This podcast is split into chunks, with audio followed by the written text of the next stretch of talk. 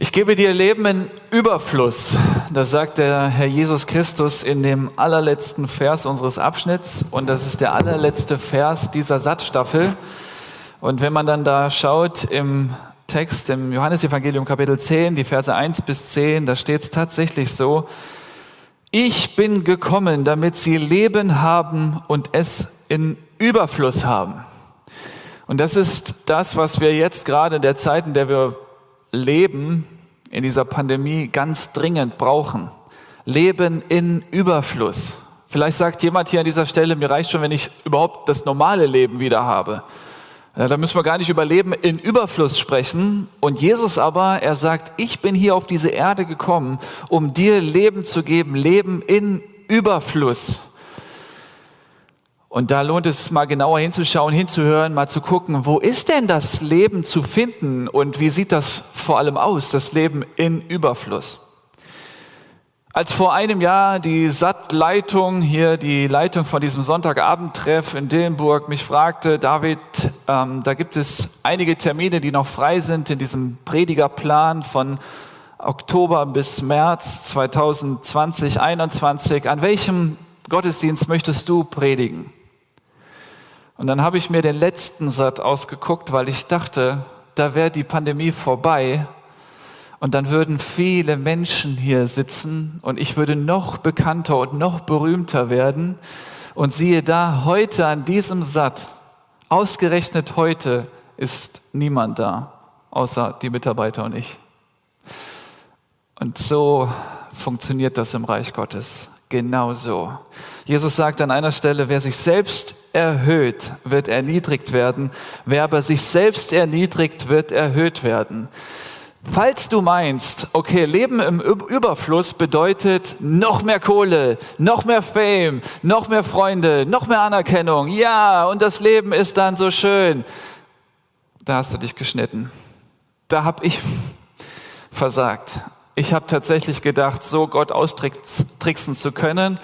Und wenn wir kurz vor Ostern stehen und selbst auf Jesus und sein Kreuz blicken, wie er dort gelitten hat, wie er sich selbst hat erniedrigen lassen und dann von seinem Vater erhöht worden ist als der Herr aller Herren und König aller Könige, dann merken wir, wo der Schlüssel ist zum erfüllten Leben im Überfluss. Und das ist alles andere als populär. Das ist alles andere als das, was ihr vielleicht so in dieser Welt, in den Medien, in dieser Gesellschaft mitbekommt. Ja, da muss sich jeder selbst durchboxen, durchsetzen, um dieses Leben zu haben, Leben im Überfluss. Bei Jesus funktioniert das ganz anders. Und in dem Bibeltext, der heute vorliegt, Johannes 10, 1 bis 10, wird das System Jesu deutlich. Da macht Jesus in diesem Gleichnis mit diesen Schafen und dem Hirten und diesem Türhüter, macht er deutlich, wie sein Reich funktioniert. Und vielleicht hast du das bisher noch nicht so durchblickt. Ja, wie, wie läuft das so im Christsein? Wie läuft ein Glaubensleben? Nach dieser Satzstaffel bist du vielleicht so weit, dass du sagst, ich will mich auf diesen Jesus einlassen, aber ich verstehe das Ganze noch nicht. Und da gibt Jesus dir eine Geschichte mit, die ziemlich simpel ist. Und dennoch werden hier die, die das hören müssen, reagieren oder sie werden sagen, ähm, verstehe ich nicht. Ja, sie aber verstanden nicht, was es war, dass er zu ihnen redete. Und deswegen müssen wir das erklären. Deswegen gib mir die Zeit, um das so ein bisschen zu verdeutlichen, was dahinter steckt, was sich hinter dem Reich Gottes verbirgt, um dann zu diesem Leben zu kommen, zu dem Leben in Überfluss. Ich hoffe, dass wenn wir uns in zehn Jahren irgendwo treffen, dein Leben viel voller ist als jetzt.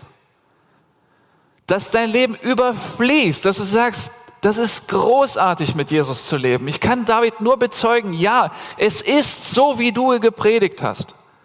Ich bin erstaunt über Dinge, die dann passiert sind, über Entwicklungen, über Wege, die, die, ich gegangen bin. Das ist einfach unglaublich, David. Und neben all dem, was äußerlich so abgelaufen ist, du müsstest in mein Herz schauen, wie ruhig und friedlich es geworden ist.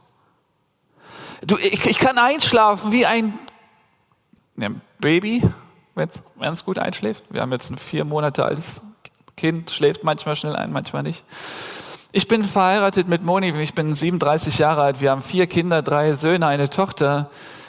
Und wenn ich heute Einblick gebe auch in unser persönliches Leben, denn wenn ich über Leben in Überfluss spreche und dann nichts bezeugen kann, dann rede ich ja wie ein Blinder von Farbe. Als Kind Gottes, als Nachfolger Jesu möchte ich bezeugen zu seiner Ehre, dass Jesus in unserem Leben wirklich dieses große Wort Segen, ich werde es erklären, Segen geschenkt hat.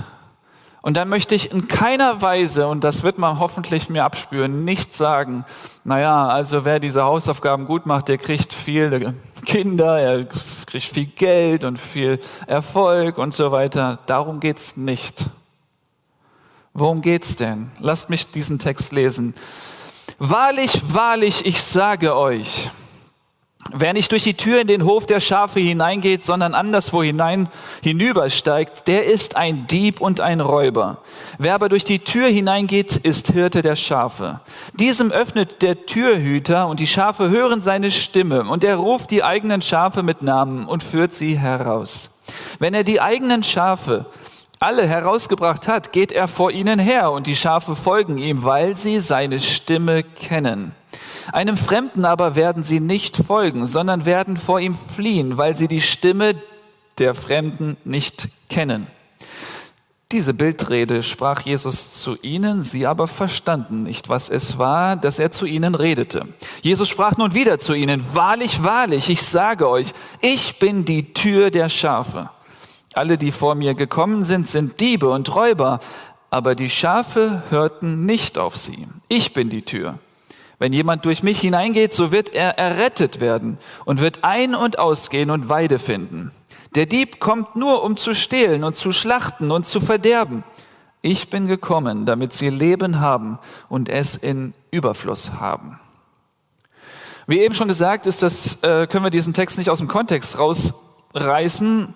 Äh, die vorangehenden Verse im Kapitel 9 machen etwas ganz Grausames deutlich. Und zwar ist da ein Blindgeborener, will ich jetzt auch nicht zu weit ähm, vertiefen, wurde wie gesagt letztes Mal auch behandelt, aber Kurzstreifen, da ist ein Blindgeborener und der hat eben diesen, dieses Riesenglück, dass er Jesus begegnete. Jesus kommt, denkt sich da eine Methodik aus, die erstmal interessant ist, kann man ja selber nachlesen, und er macht diesen Blindgeborenen gesund, also er kann wieder sehen. Und dann spricht sich das rum, dass er wieder gucken kann. Er wusste nicht genau, wer ist das und sagt immer, ja, der Mensch, der Jesus heißt, der hat mich ähm, geheilt, der hat mich wieder sehend gemacht. Und dann passierte das an einem Sabbat, ja, gesetzlicher Feiertag für die damalige äh, Gesellschaft der Juden. Und ähm, dann haben davon die führenden Juden mitbekommen, die sogenannten Pharisäer, und die haben sich geärgert. Wie kann das sein, dass jemand dann an einem Sabbat irgendwas tut, also Werke tut, das geht gar nicht. Und dann fragten sie den, sag mal, wer hat dich denn geheilt? Und der sagte, ja, da war dieser Mensch, der Jesus heißt. Okay, und sie glaubten ihn nicht. Dann gehen sie zu den Eltern und fragen die Eltern, wer hat den geheilt? Und die Eltern hatten Angst vor diesen Leuten, da steht, die Eltern fürchteten diese Pharisäer, denn sie fürchteten, aus der Synagoge ausgeschlossen zu werden. Sie hatten Angst vor diesen Leitern in dieser Synagoge, in diesem ähm, religiösen System. Und sie sagten, der ist alt genug, fragt ihn doch selber. Und dann fragten sie ihn, aber sie glaubten ihn nicht. Und am Ende ging das dann so, spitzte sich das so weit zu, dass sie ihn rauswarfen. Ja, da steht, und sie warfen ihn hinaus. Statt sich darüber zu freuen, dass dieser Blindgeborene endlich wieder Farben sehen kann, dass er endlich mal wieder diese großartige Schöpfung Gottes sehen kann, ärgern die sich so über das, was passiert ist, und die werfen ihn hinaus. Und dann, wie reagiert Jesus? Jesus hat davon mitbekommen, Jesus hörte, dass sie ihn hinausgeworfen hatten, und als er ihn fand, heißt, Jesus suchte ihn, also die haben den rausgeschmissen, und Jesus suchte, wo ist er denn? Wo ist er denn? Als er ihn fand, sprach er, glaubst du an, den, an mich? Und er hat das zum Ausdruck gebracht, ja, ich glaube, warf sich vor dem Herrn nieder, nahm Jesus an als seinen neuen Retter. Und dann nach bringt Jesus praktisch diese Geschichte über den guten Hirten, um deutlich zu machen, dass diese religiösen Systeme grausame Systeme sind, wo die Menschen diese religiösen Führer fürchten und vielleicht trifft das jetzt schon deine äh, Situation. Vielleicht bist du in einer religiösen Gemeinschaft. Du bist irgendwo in einer Synagoge, in einer Kirche, in einer Moschee und du fürchtest die Leiter. Du fürchtest das System. Du weißt, das leiste ich mir nicht, sonst schmeißen die mich raus. Und du bist immer angespannt, wenn du mit solchen religiösen Führern in Kontakt stehst und versuchst es ihnen recht zu machen. Dann ist aber nicht Freude deine Motivation, sondern Angst, Furcht. Und Jesus durchschaut die Systeme, diese religiösen Systeme und erklärt dann seine Vorgehensweise oder er erklärt den großen Unterschied zu dem, wie er sich Gemeinde und das Leben und die Nachfolge Jesu vorgestellt hatte. Wenn du also jetzt in dieser Situation, in, die, in diesem Moment denkst, naja, ich bin kurz davor, mich auf Jesus einzulassen, aber ich habe keinen Bock auf dieses System, Kirchengemeinde, diese Institution, Gib dem Text eine Chance, zu dir zu sprechen. Wie hat Jesus sich das gedacht? Und an der Stelle können wir, die wir in der Gemeinde Jesu Verantwortung tragen, ich bin Pastor, Gemeindegründer, ganz genau hinschauen, was sind die Prinzipien des Reiches Gottes? Damit wir eben nicht die gleichen Fehler machen wie irgendwelche Machthaber anderer religiösen Systeme, die nur über Angst und Belohnung die Menschen führen hat Jesus das nötig, hat Gott es nötig, uns einzuschüchtern, damit wir, äh, damit wir spuren, damit wir das tun, was er will? Oder ist das so ein großes Belohnungssystem und wir machen nur das, damit wir groß belohnt werden? Was ist die Motivation? Was treibt uns an?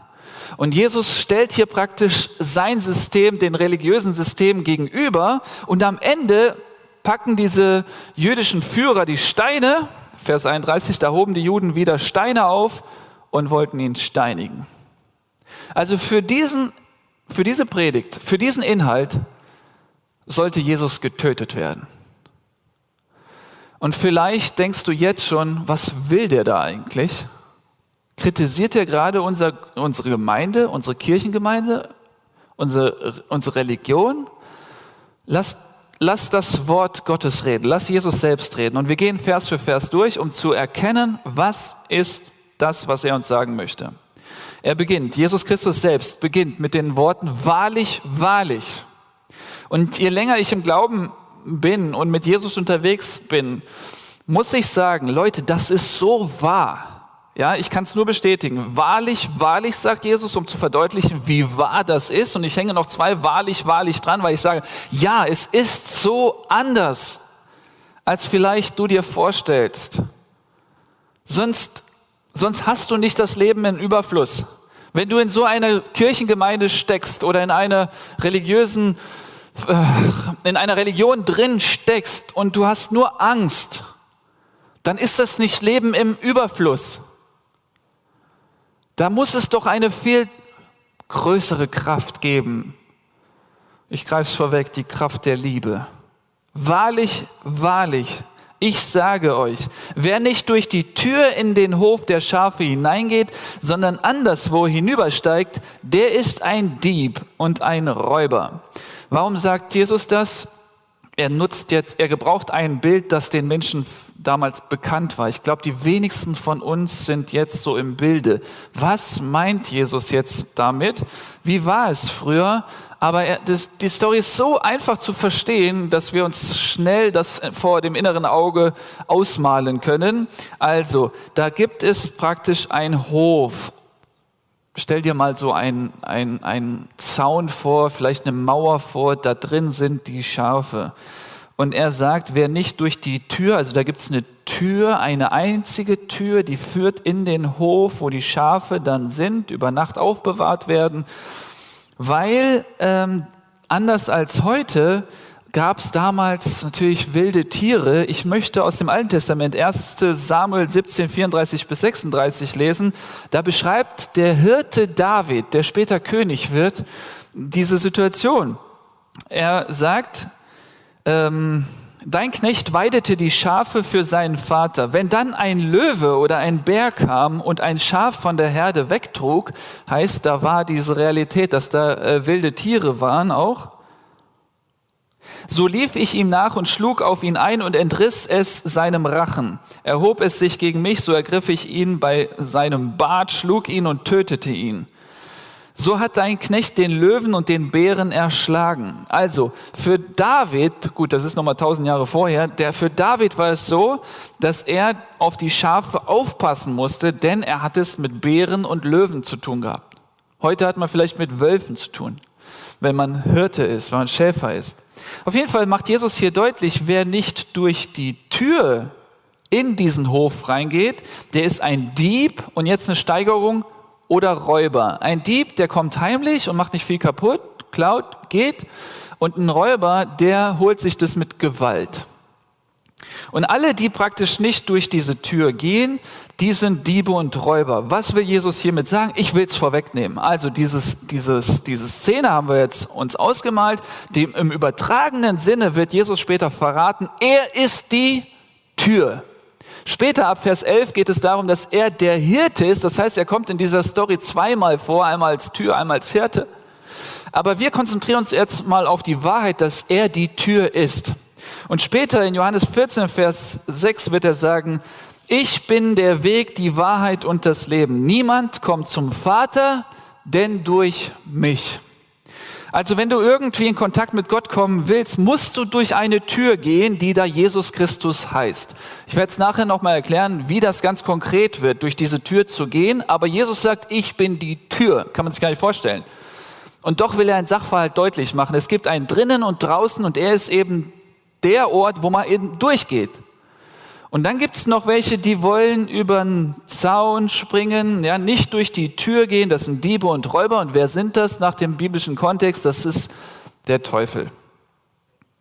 Ja, der Gegenspieler Gottes, der Teufel. Seine Identität ist, er ist ein Lügner, er ist ein Durcheinanderbringer. Und hier lernen wir noch mehr dazu. Er ist ein Dieb. Kleptomanie, dieses Wort kennen wir vielleicht, das steckt in diesem äh, Urtext drin, also in dem Wort Dieb. Er kann nicht anders als zu klauen, zu stehlen. Wenn es heute darum geht, Leben in Überfluss zu haben und du möchtest ein Leben in Überfluss haben, so wie Gott sich das eigentlich gedacht hat, wie er uns geschaffen hat im Garten Eden, wir hatten dort Leben in Überfluss, dann gab es da diesen Teufel, diesen Satan, der dir dieses Leben stehlen wollte. Und er macht es nicht nur dann und wann, wenn er Bock drauf hat, sondern er ist Kleptoman. Er kann nicht anders. Er muss ständig klauen. Ja, wie diese Menschen, die unter dieser Krankheit leiden, die können nicht anders. Die, sobald die im Laden sind, die müssen wir es mitgehen lassen. Und wenn wir jetzt hier in dieser Welt leben, wo der Satan einfach aktiv ist, Rechne damit. Der Grund, warum du nicht Leben in Überfluss hast, ist der, dass letztlich hinter allen Machtsystemen dieser Welt, dieser, dieser Erde, der Satan sich verbirgt und er möchte dir das Leben nehmen. Letztlich diese Abstände, die wir haben, letztlich diese Masken, die wir tragen, letztlich all das, was zu Krieg und zu Abschied und zu Trennung und sowas führt, dahinter verbirgt sich derjenige, der das Leben klauen will. Durch die Sünde, werde ich nachher auch noch mehr zu sagen, hat der Mensch den Kontakt zu Gott verloren. Der Satan kam, hat der Eva erst, dann dem Adam, das so äh, schmackhaft gemacht, hey, komm, äh, ihr müsst nicht diesem Gott vertrauen, ja, äh, isst doch von dieser Frucht. Gott hat ja einen Ort geschaffen, wo alles möglich war, selbst die Möglichkeit, sich gegen Gott zu entscheiden, mit dieser Frucht am Anfang der Bibel nachzulesen. Und diesen Zustand klaute der Teufel den Menschen, sodass sie dann aus diesem Garten in Überfluss raus mussten und in diesem Zustand jetzt sind, ja, auf dieser Erde, wo wir eben auch sind. Und dieser Satan ist der gleiche wie damals bei Adam und Eva, so auch heute. Und das nimm mal mit für dein Leben. Wenn du im Herzen, tief im Herzen nicht diese große Freude hast, diese, diesen Frieden hast, dann hat dir Satan was weggenommen. Er hat dich belogen. Wie er vorgeht, kommt gleich auch. Aber er wollte dir das wegnehmen, was Jesus dir geben wollte, das Leben. Vers 2. Wer aber durch die Tür hineingeht, ist Hirte der Schafe. Das hatte ich schon gesagt. Später kommt der Sachverhalt, dass Jesus sich als Hirte dann vorstellt, dass er selbst der Hirte ist. Aber der Hirte geht durch die Tür zu den Schafen. Diesem öffnet der Türhüter, jetzt denkt mal an eine Gemeinde, eine Kirchengemeinde, die dann praktisch auch Leitende hat in der Gemeinde. Das sind die Türhüter. Ja, die öffnen die Tür und was passiert dann? Und die Schafe hören seine Stimme und er ruft die eigenen Schafe mit Namen und führt sie heraus. Ein wunderschönes Bild dafür, dass da dieser Herr Jesus Christus als der Hirte, der größte Pastor, Hirte ist ja übersetzt im lateinischen äh, Pastor, Jesus, der Hirte, geht dann dort hinein und die Schafe erkennen ihn. Warum? Weil sie seine Stimme kennen. So, das ist jetzt der wichtigste Punkt in dem ganzen Abschnitt, das kommt jetzt noch ein paar Mal vor, Stimme kennen oder Stimme nicht kennen. Ich greife vorweg, Leben im Überfluss wirst du dann haben, wenn du die Stimme Gottes kennst. Wenn du ihn nicht kennst, wenn du seine Stimme nicht kennst, hast du noch nicht dieses Leben in Überfluss. Also es hängt damit zusammen. Wir lesen nämlich hier, dass die Schafe hören seine Stimme und er ruft die eigenen Schafe mit Namen. Er hat für, jeden, für jedes einzelne Schaf einen Namen und er ruft sie mit Namen und sie hören den eigenen Namen. Sie erkennen die Stimme des Hirten, die erkennen die Stimme Gottes und sie reagieren darauf. Warum? Weil da eine Beziehung ist. Lass mich diese Geschichte kurz erzählen. Ich wurde berufen zur Gemeindegründungsarbeit in Euskirchen. Das ist vor zweieinhalb Jahren, jetzt fast drei Jahren gewesen und meine Frau und ich wussten, wir würden dort in Euskirchen beginnen bei Null. Wir hatten keine Mitarbeiter, keine anderen äh, im Kernteam. Das Kernteam bestand aus Moni und mir und unseren Kids. Wir haben wirklich als Familie in unserem Wohnzimmer angefangen mit der Gemeindegründungsarbeit. Und da in dieser Situation fühlten wir uns echt ohnmächtig, also nicht in der Lage, irgendwas zu reißen. Und da waren wir uns im Vorfeld oft unsicher. Ist das wirklich dran? Oder sind wir verrückt, ja, wenn wir dann diesen Weg gehen? Sollen wir nach Euskirchen umziehen und dort eine Gemeinde gründen oder nicht? Vor dieser Frage standen wir. Und dann gab es diesen Abend, wo Pastoren der umliegenden Gemeinden um Euskirchen herum zusammenkamen und die haben dann dort Platz genommen an einem Tisch und haben darüber beraten, wie man jetzt in Euskirchen vielleicht eine Gemeinde gründen könnte. Da war ein Missionar, der kam nach 40 Jahren Missionsarbeit aus Brasilien zurück nach Deutschland und der äh, wohnte dann auch in Euskirchen und er hat dazu eingeladen zu diesem Abend und die haben dann mitbekommen, dass meine Frau und ich im Begriff waren, nach Euskirchen zu ziehen, um eine Gemeinde zu gründen und dann wollten sie unsere Geschichte hören. Wir haben die Berufungsgeschichte erzählt und sie sagten dann am Ende des Abends, naja, wenn ihr so klar Gottes Stimme gehört habt und Gott euch beruft hier nach Euskirchen, dann müssen wir keine weitere Gemeinde gründen, dann wünschen wir euch Gottes Segen und möchten euch, wo es geht, unterstützen.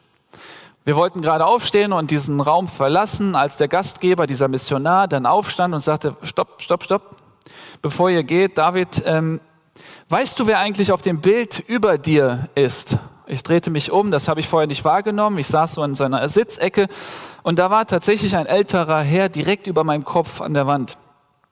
Und dieser Gastgeber Walter sagte mir, der Mann auf dem Bild ist mein bester Freund gewesen, mit dem ich in Brasilien über 40 Jahre Gemeinden aufgebaut habe, Gemeinden gegründet habe. Wir haben uns viel gegenseitig unterstützt, wir waren enge Freunde. Und weißt du, wie der Mann auf dem Bild heißt? fragt er mich. Ich so, keine Ahnung. Dieser Mann heißt David Kröker.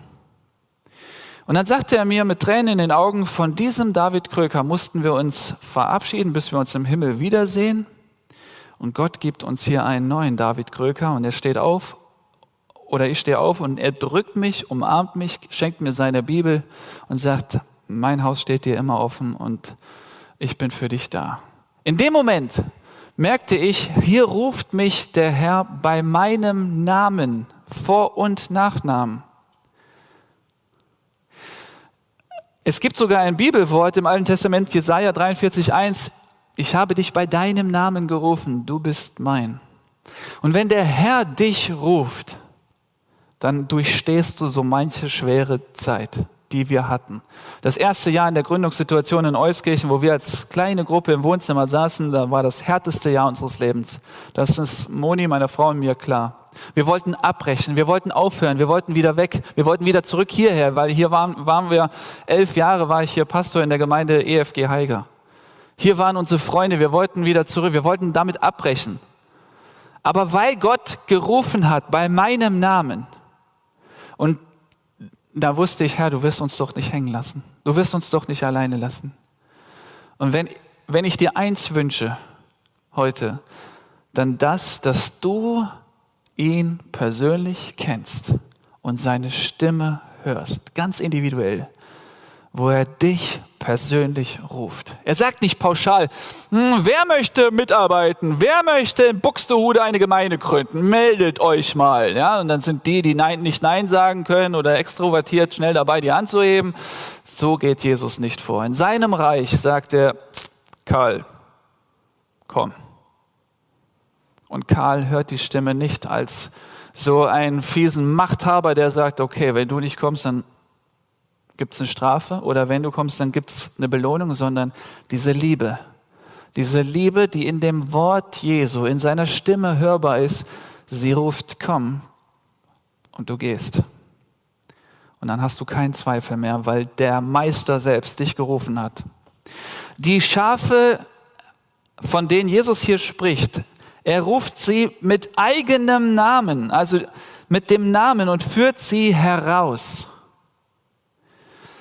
Er, er, er führt sie heraus, sie sind da noch in dem Hof, da gab es noch nicht diese grünen Auen, von denen wir im Psalm 23 lesen, der Herr ist mein Hirte, mir wird nichts mangeln und du weidest mich auf grünen Auen, führst mich zum frischen Wasser. Er führt heraus zu grünen Auen, er führt heraus zu frischen Wasser. Wir sind beim Thema Leben in Überfluss.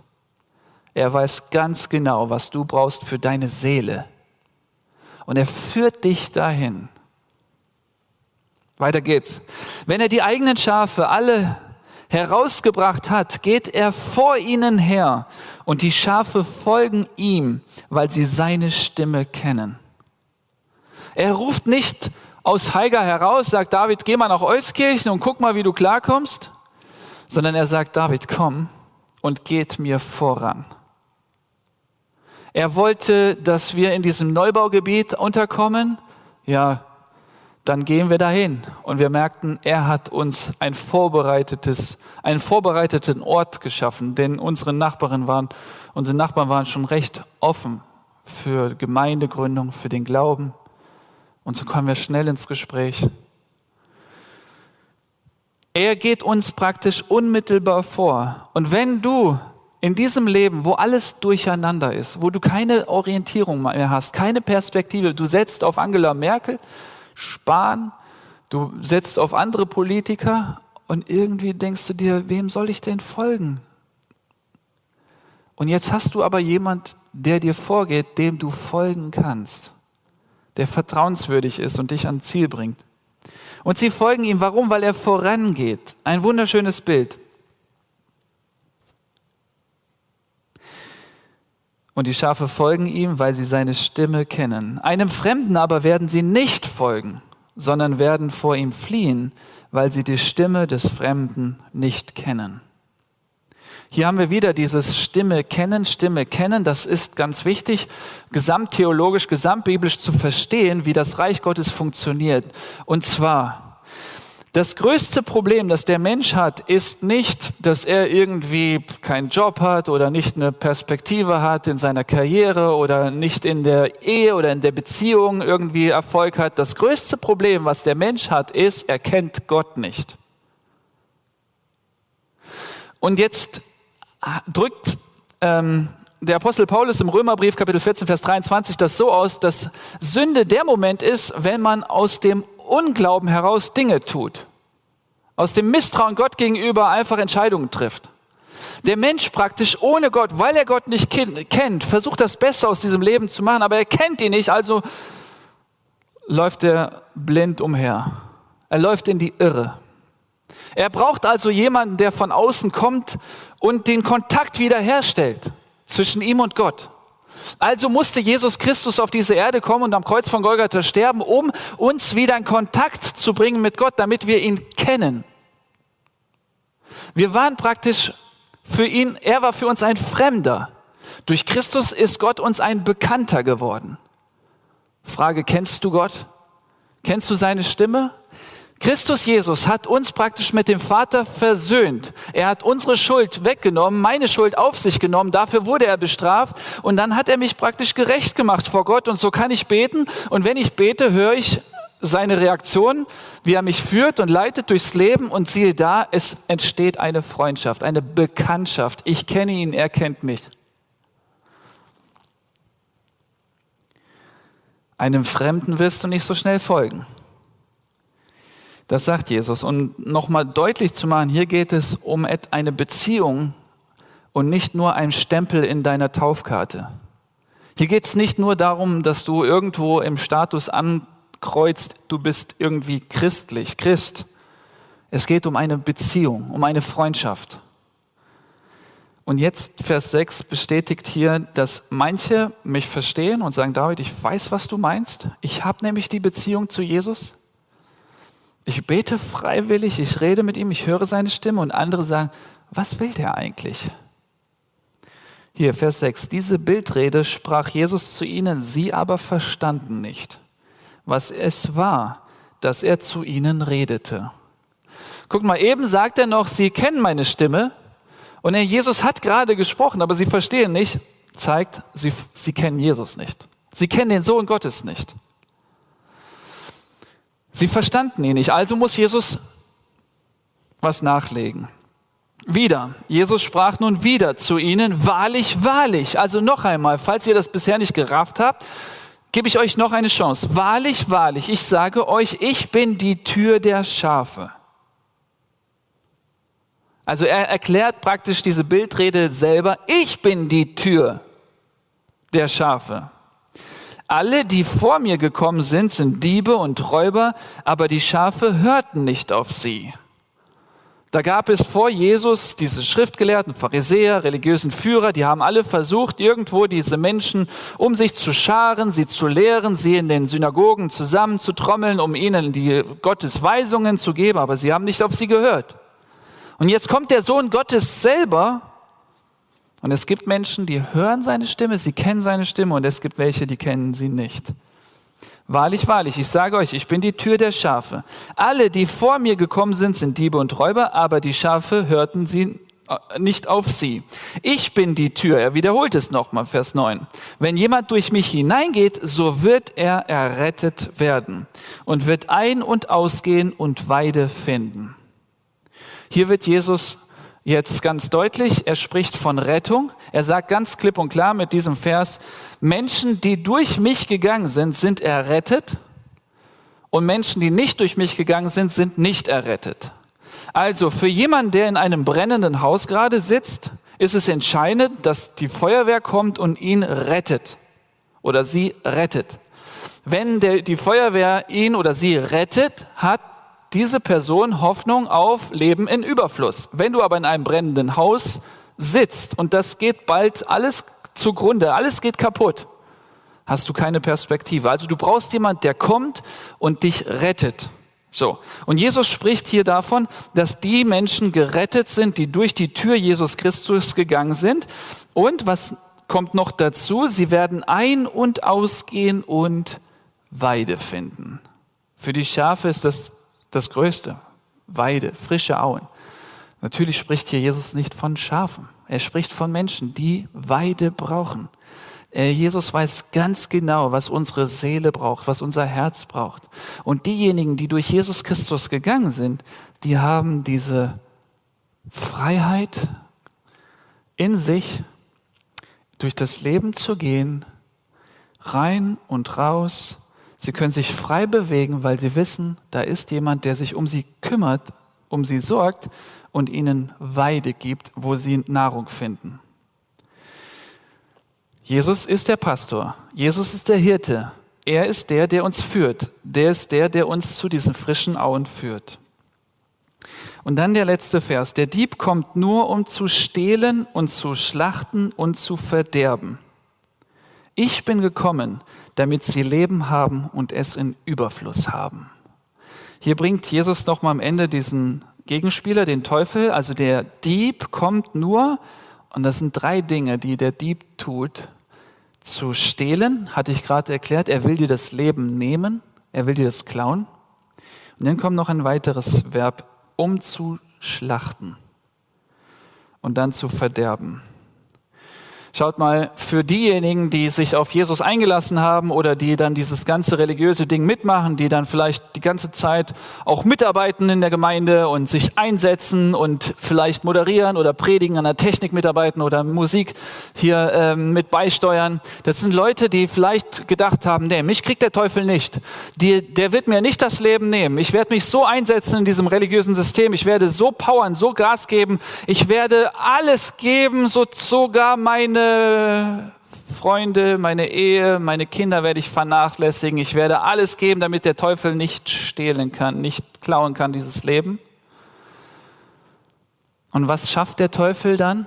Das, er schafft es, uns zu schlachten. Also das ist ein Begriff, Begriff aus dem Opfertum, dieses Opferbringen im Alten Testament zu schlachten. Wir opfern praktisch dann bereitwillig unsere Liebsten und meinen, dem Teufel so entkommen zu sein und er ruiniert unsere, unsere Leben, unser Leben, dein Leben. Lass mich das nochmal erklären. Es gibt manche, die sagen, okay, ich gebe dem Teufel keine Chance, ich lasse mich auf Kirche ein. Ich lasse mich auf das religiöse System ein. Ich werde mich da reinbringen. Ich werde dann fleißig die Gottesdienste besuchen. Ich werde diese ganzen Gebote und Regeln äh, befolgen. Ich werde ich werde so viel powern, ackern, da ist mir egal, ob ich meine Familie, meine Freunde, meine Kinder vernachlässige. Ähm, es ist doch alles für Gott. Vorsicht. Es gibt so viele Menschen, auch in Kirchengemeinden, die stehen auf der Bühne, die sind, die moderieren durch den Gottesdienst, die machen an der Technik oder Musik mit und du schaust ihnen in die Augen und du siehst alles andere, aber nicht ein erfülltes Leben nicht ein Leben in Überfluss. Sie rackern und tun und machen und glauben, dass das im Sinne des Herrn ist. Dabei schlachtet der Teufel sie gerade und macht ihr Leben kaputt. Vorsicht. Vorsicht. Das mit dem Stehlen und Klauen ist nachvollziehbar. Ne? Für uns Christen, die wir Jesus nachfolgen, schnell erklärt. Aber dieses Schlachten, lasst uns darüber nachsehen. Jeder gläubige Christ, jeder, der Jesus und mit Jesus unterwegs ist und sich einbringt im Reich Gottes, sollte hier an dieser Stelle mal fragen, oh, tue ich Dinge, die vielleicht Gott gar nicht von mir gefordert hat? Investiere ich, opfere ich, schlachte ich gerade etwas, was ich eigentlich nicht opfern schlachten sollte. Und lasst mich da mal ein bisschen auch ähm, erklären, was ich damit meine aus der persönlichen Geschichte. Im Gegensatz dazu, also der Teufel, der möchte stehlen, schlachten, verderben, kaputt machen, bis man fertig ist, ausgebrannt ist. Fragt mal, wie hoch die, wie groß die Zahlen von Pastoren sind, die ausgebrannt sind. Mitarbeiter, die ausgebrannt sind, die, die fertig sind. Hat Gott das von dir erwartet? Fordert er das von dir? Und das Gegenstück davon, also Satan möchte dich ruinieren und Jesus möchte dir Leben in Überfluss geben. Was meint Jesus damit? Als wir uns also auf die Gemeindegründungsarbeit in Euskirchen eingelassen haben, wir hatten wie gesagt, keine Leute. Da war dann mein Schwager noch dabei. Eine Familie aus Köln ist dazugezogen nach Euskirchen und wir bildeten eine kleine erste Kleingruppe. Wir nannten sie, nennen sie Zellgruppe. Wir hatten uns nur sonntags getroffen und plötzlich merkte ich, ich habe wieder Freiräume. Ich kann die Nachbarn wahrnehmen. Ich kann mit denen mal einfach grillen. Ich kann mit denen angeln fahren. Ich kann Dinge unternehmen. Und wir wir, wir hatten einfach Zeit verbracht mit, mit unseren Mitmenschen, es entstanden Freundschaften und wir hatten tolle Momente im Alltag. Das kannte ich vorher nicht. Ich war vorher elf Jahre in der Gemeinde angestellt. Ich war viele, viele Stunden im Büro, viele, viele Stunden in Sitzungen, viele, viele Stunden in irgendwelchen Veranstaltungen der Gemeinde. Und jetzt diese Situation, nur am Sonntag dieses Zellgruppentreffen und sonst keine anderen Gemeindetermine mehr. Es kamen Menschen dazu zum Glauben, die haben mit uns dann gerne in der Bibel gelesen, gebetet. Wir hatten dieses, diese Freundschaft in dieser Kleingruppe, wir haben das Leben miteinander geteilt, wir konnten offen und ehrlich sein und wir haben geweint und gelacht. Plötzlich merkten wir, meine Frau und ich, dass wir endlich zu einem Wir gekommen sind. Meine Frau und ich dienen dem Herrn gemeinsam als Ehepaar. Es ist nicht so, dass David dann irgendwo von einem späten Termin äh, nach Hause kommt und dann eine ganze Woche über meine Frau mich nie gesehen hat, sondern wir sind praktisch gemeinsam zusammen im Werk des Herrn. Und dann hatten wir ja noch keinen Kindergottesdienst, kein Kinderprogramm, also mussten wir die Kinder irgendwie integrieren. Wir wollten sie integrieren und siehe da, wir als Familie haben diese Gemeindegründungsarbeit gemeinsam erlebt. Es gab viele Attacken des Teufels, viele Rückschläge, viele äh, Anfechtungen, würde man in christlichen Kreisen sagen. Aber was hat sich entwickelt? Aus dieser ersten Zellgruppe ist eine zweite erwachsen, eine zweite Zellgruppe, eine dritte, eine vierte. Heute haben wir zwölf Zellgruppen, die sich in den Häusern treffen, miteinander Bibel lesen und beten. Und wir als Familie Kröker haben für die Gemeinde nur diesen einen wöchentlichen Termin, am Sonntagabend 19.30 Uhr, heute ausgefallen, weil ich hier bin, haben wir dieses Zellgruppentreffen. Dann am ersten, dritten und fünften Sonntag im Monat der Gottesdienst. Und dann vielleicht Zellgruppenleiter-Treffen. Und siehe da, wir kommen endlich mal dazu, mit unseren Freunden und Nachbarn Zeit zu verbringen. Wir, wir als Ehepaar, wir als Familie, wir nehmen die Kinder mit rein. Die Kinder beobachten uns, wie wir Jesus nachfolgen. Sie machen das ähnlich nach. Es gibt eine Kinderzellgruppe. Sie übernehmen Verantwortung, obwohl sie gerade mal acht, sechs und vier sind, die Jungs. Und wir reden am Tisch über das, was Gott wirkt in den Gruppen, wie er Heilung schenkt, Versöhnung schenkt, wie er Freude schenkt, wie er Menschen rettet, wie Menschen äh, plötzlich wieder zur Freude kommen, zum Glück kommen, zu, zu, zur Versöhnung, zur Vergebung kommen. All diese Dinge, die man so schwer erklären kann. Aber in den Augen siehst du dieses Heil, diese Rettung der Menschen und du fängst an, eine Freude, eine tiefe Freude zu empfinden darüber, ja, dass dein Leben, so wie das Leben Jesu, einen Sinn macht für viele ohne dass du dich selbst schlachtest oder deine Lieben.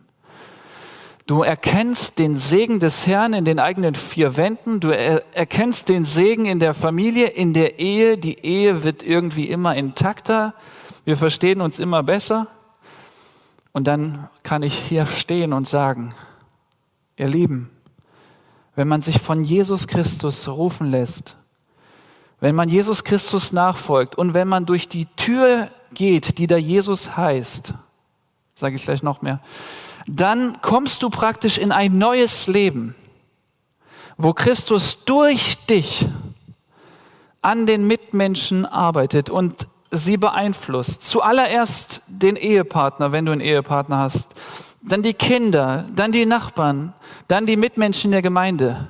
Und du hast ein freundschaftliches Miteinander ohne Furcht ohne diesen, diesen, diesen Druck, es irgendjemand recht zu machen, sondern in einer Authentizität und in einem ehrlichen Miteinander. Möchtest du durch die Tür gehen, die da Jesus heißt? Und da erkläre ich dir das.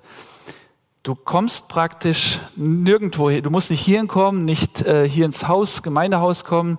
Du gehst gedanklich zu Jesus. Also er ist da.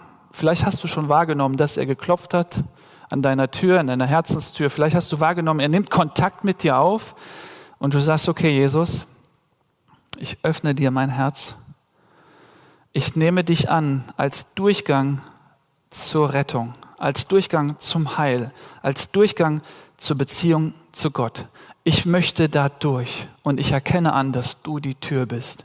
Ich bin durch viele andere Türen gelaufen, die Tür Sport, die Tür Abnehmen, die Tür Buddhismus, die Tür Karriere. Ich bin durch viele Tore gelaufen, dachte, da Freude und Heil und Leben zu finden, aber jetzt erkenne ich an, Jesus, du bist die Tür. Und ich gehe durch dich. Denn wie du gesagt hast, niemand kommt zum Vater, denn durch dich. Möge der Herr dich segnen und äh, dich konkret ansprechen, auch in diesen kommenden Wochen und Monaten in der sattfreien Zeit. Ich darf bitten, dass die Band auf die Bühne kommt, dass du dann in diesen kommenden Tagen, auch wenn es keinen Sattgottesdienst gibt, auch wenn es keine anderen Gottesdienste gibt, schau nicht so sehr auf die Institution Kirche, schau auf Jesus, öffne die Bibel, sag Jesus, sprich, ich möchte deine Stimme hören. Und dann wirst du erkennen, ob das Grab leer ist oder ob er auferstanden und dass er auferstanden ist. Du wirst erkennen, dass er ein lebendiger Gott ist und dass du durch ihn zum Leben kommst. Und zwar Leben in Überfluss. Ich möchte beten. Herr Jesus Christus, ich danke dir von ganzem Herzen für das Leben.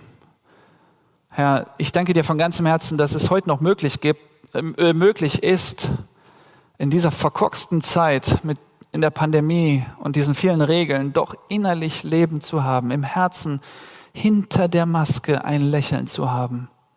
Herr Jesus, du siehst die Jugendlichen, die jetzt gerade die Predigt mitverfolgt haben oder die Erwachsenen, die Menschen. Du siehst jeden Einzelnen. Und du weißt, wo, wo jemand noch woanders dieses Leben sucht. Aber ich bitte dich, dass du so deutlich sprichst, dass möglichst jeder durch diese Tür geht und dich kennenlernt, Jesus. In Jesu Namen bitte ich dich darum. Amen.